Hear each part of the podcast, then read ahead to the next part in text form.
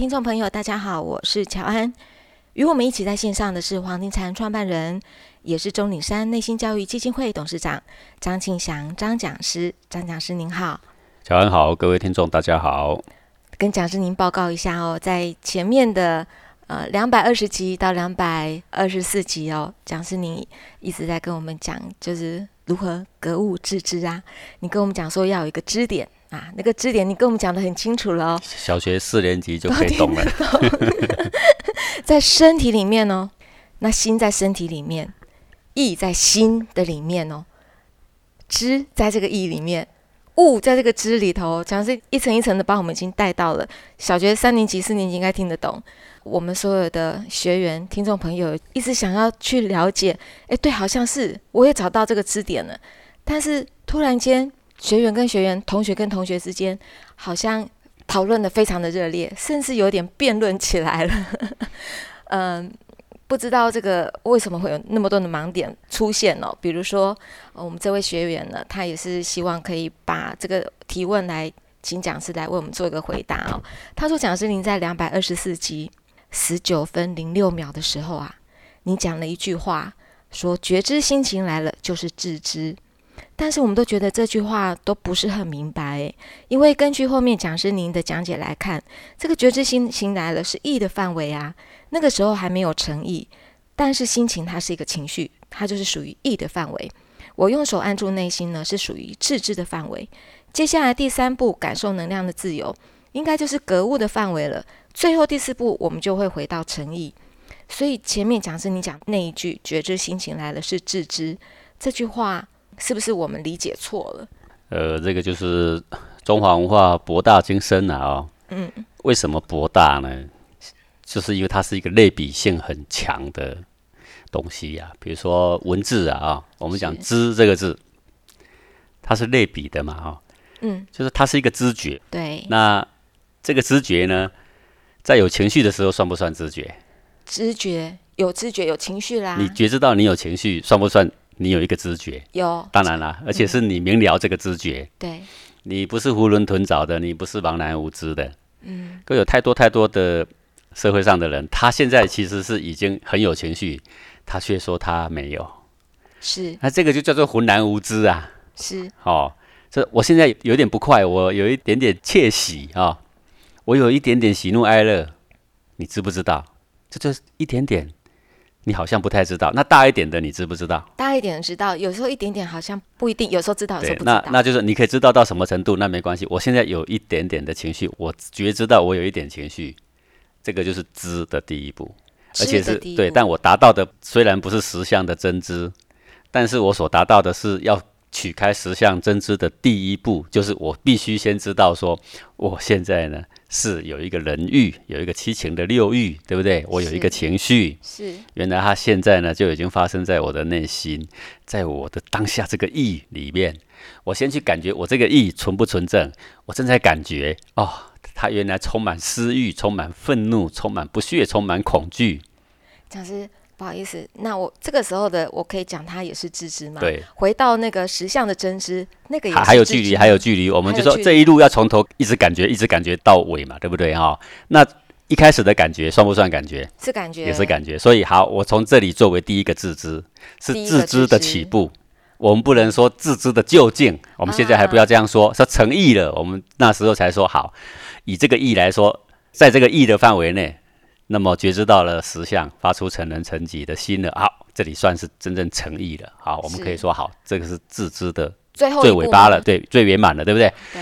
你要圆满之前，你必须要先知道说，你前面是藏污纳垢的呀，所以我们才要来诚意正心来格物致知嘛，是对不对？对。这个先别谈格物，你不知道有个物，你到底怎么格嘛？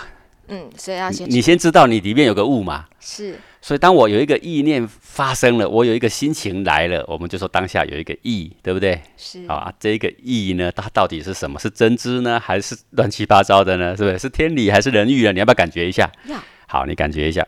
然后呢？的第一步。哎，自知的第一步。所以我们说，这个当你已经觉知情绪来了，我们可以说你在自知，而不是说你已经自知啊。对，你正在自知，对不对？开始自知。对，你在开始自知。好，那。总是要有一个第一步嘛。然后我知道说，哦，真的里面有个物，我才能够进入开始格物啊。啊，不然你格物对着空气格嘛，对不对？好，好，所以这个话哈要听话哈，要前后贯穿。比如说我讲十分钟的话，他可能讲一个主要的意思，对不对？是。当然我们整理重点，我们会抓出最重要的一句话，把它给记录下来。是。但是因为你忽略了我整个在描述的这个架构的话，哎，就是像呃，你进入一个迷宫，好，你没有先大略看一下这个远景，好，看一下迷宫大概长什么形状。是，然后你就一下子进去了，就是碰到第一个拐角，你就不知道往哪里走了。对，可是讲师也透过因为这样子哦，我们同学所有的讨论反应那么热烈，讲师是不是因为古圣先贤他们呃也都会遇到这样的状况？因为个人理解不一样，那也是不是因为这个心法很难传授教导的原因？您教了我们那么多的学生，都觉得他对。如果我今天把说你必定看到实相，哈，是，然后呢能够。在日常生活的应用里面，随时都是一种为人好的心，是才叫做自知。那我相信很多人是就学不下去了啊？为什么呢？因为那好像离我很远嘛，要跟尧舜一样的心，然后呢，心里面都毫无杂念，对不对？好，不是一天而已哦，哦，这个一整年、一辈子都是这样。那显然我不是那种人，我不是那块料嘛。对，都觉得我们根本做不到那样。对，那我我哪里有可能会自知？那自知到底是什么？对不对？对对对。当然，我们诱导。这个天下的这些子民往前进，你必须要让他知道说你已经做对了哪一步，是对的，我们才办法再继续前进啊。对，对不对？比如说我们去登山哈，因为登山客都会绑那个带子，对不对？嗯。走到哪就绑个袋子，走到哪就绑个袋子，做个记号。是。对，那我走走走，看到一个记号了，哦，对了，我走对方向了。是。是不是要这样啊？方向对了。对啊，对呀。那格物致知、诚意正心这样的，他就是沿路在做记号，好。那你沿路做记号，首先你说啊，那第一个应该是格物啊。问题你不知道有物，你从哪格起呀？啊，就是其实格物的前面的第一件事应该是自知。但自知是自知的第一步。对，自知在格物，格物在自知，在诚意，在正心。啊，你因为这个事情你没有觉知这一步的话，不先觉知你现在在什么状态，它就没有一个起点。就好像我们登山到了登山口，对不对？是。要走到山顶，唯一只有这条路，而这条路必经这个登山口。这个登山口之前有很多路，那你就不用管了，条条大路通罗马，反正都能够来到这。可是到了这个登山口之后，只有这条路，只有这里能够往到下一个指标，对不对？是，这一路都会有一个指标。是。那么你的第一个最重要的指标，就是你必须先感觉，你现在呢，哎，起了一个心情，你知道。而且你最起码你要知道它是正向还是负向，对不对？对。然后呢，它不是眼睛看得到的，它不是耳朵听得到的。嗯，对啊。所以中庸不是这样讲嘛？道也者，不可须臾离也，可离非道也。是故君子莫陷乎其所不睹，莫显乎其所不为，对不对？是。不睹是什么意思？这东西不是眼睛看的，不闻不是用耳朵听的。那是用什么呢？用知觉的。嗯，好。那假设我如果再把它简单一点讲，就我理解的啦，哈，就是我现在知道觉知心情来了，我要做自知的第一步，我必须要知道我这个意到底是正的嘛？哈，还是阴死满腔的？我要先搞得清楚。我现在有个心情，就是这个心情就是一个意，哈。那么我正在觉知这个心情，就叫做自知。是同一件事，各位，它是一体的几面哦，你千万不要把它分成很多东西哦。我现在讲的都是发生在一瞬间的意念，一瞬间的心情上而已哦。好，所以不是说你先发觉了一个意，然后再来感觉我有没有心情，不是，你一下有心情，你就知道就是心情了嘛，心情就是一个意。是，好，那当然实相也是一个意啦啊。是，当然我们现在有心情，心情来了，它也是就是一个意。那我感觉这个心情是正还是负？好。如果正的话呢，那就是它虽然是个物，可是也不用隔了嘛。但是如果是负的话，我们就知道我们要隔这个物了。呃，是这样，就是以实相来说呢，气血就是气血，没有分正向负向。嗯。我们现在常常喜欢把心情分成这个正向的心情跟负向的心情。嗯。但是如果我们以实相作为基础点的话，是。那么只能够说，我们不论你是正向心情还是负向心情，全部都要把它看到正中就是一股能量。是。这个是作为。我们有把握以后，在任何正向、负向的情绪来袭的时候，我们都能够悠游自在的去应付它，去跟它和平相处。嗯，它所具备的能力呢，就是先要有实相为基础的。实相为基础的，反正都是一直在自知的这个范围里面，然后要看到这个能量的实相是基础。这个达摩说：“有情来下种，因地果还生。有情来下种，是吧？从有情绪作为第一步嘛。那你现在先觉知有情嘛，我是是什么情，对不对是？我是什么欲？是因地果还生，地就是心地。你知道你有情，你就有感觉，你有感觉就有位置，有位置手就可以摸得到。是手一搭上去的地方就是叫做心田。”是田就是地，所以因地果还生，就是如果你觉知，你不能在空中觉知啊，各位对不对啊、是一有感觉就摸到位置，就感觉到哦，就在心田，在在心地，在黄田这一块位置里面啊，是正向互相情绪，感觉很清楚了。好，那我们这个自知是第一步，对不对？好，那就可以开始进入第二步了。好，那讲师好，我现在以实相为基础，那么我现在就是没有什么情绪，其实我胸中它也是一股能量，但是我看得到这个股能量它大概是什么样的样子哦，可能就是轻轻的、暖暖的，没有太大的变化，这也是一个实相。比如说我现在很快乐，我现在知道它有个暖度、温度高了一点，有点酥酥麻麻那个感觉，这也是一个实相。那这个时候我觉知着它，我在自知着它。那或者说我现在是我在愤怒了。我也感觉到它就是一股怒火哦，那个有点硬哦，很热哦，往上冲的那个感觉，这也是一个实相。可是因为它是一股怒火，我知道我必须要把这个雾呢先隔掉了。嗯，我已经看到那个呃，它就是一股怒火了，这个实相。可是它还不到致良知，对不对？是啊，这个中间有一段差距啊。还有个差距，但是我只是看到它这个实相的这个基础你说我已经觉知到我有心情了，而且是愤怒。嗯讲师说这就是自知了。嗯哦，然后呢，你就以为你过关了，对，呃不是的，不是的，你就以为你已经开悟了。那这谁不会呀、谁不知道有心情啊？没那么简单哦。哦，那么这个当这个自知，首先你必须先知道你是什么心情，在什么位置里面是能量是什么情况。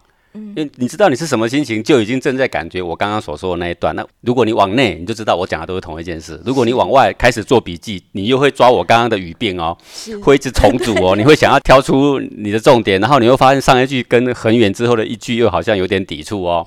但是如果你在心里面用功夫，把我的话用在你的心里面去觉察，你就会发现一回事啊。一回事啦。哎，对，好，然后你刚刚这个讲到一个，我们觉知到说我们有一个心情了，对不对？对，然后你刚刚讲到说，那我们就要把说这个我们对他控制的力量要拿掉，拿掉我们要把他对我们控制的力量也要把它拿掉。对，不抵抗。对，实际上他不会控制你啦，是因为你控制他啦。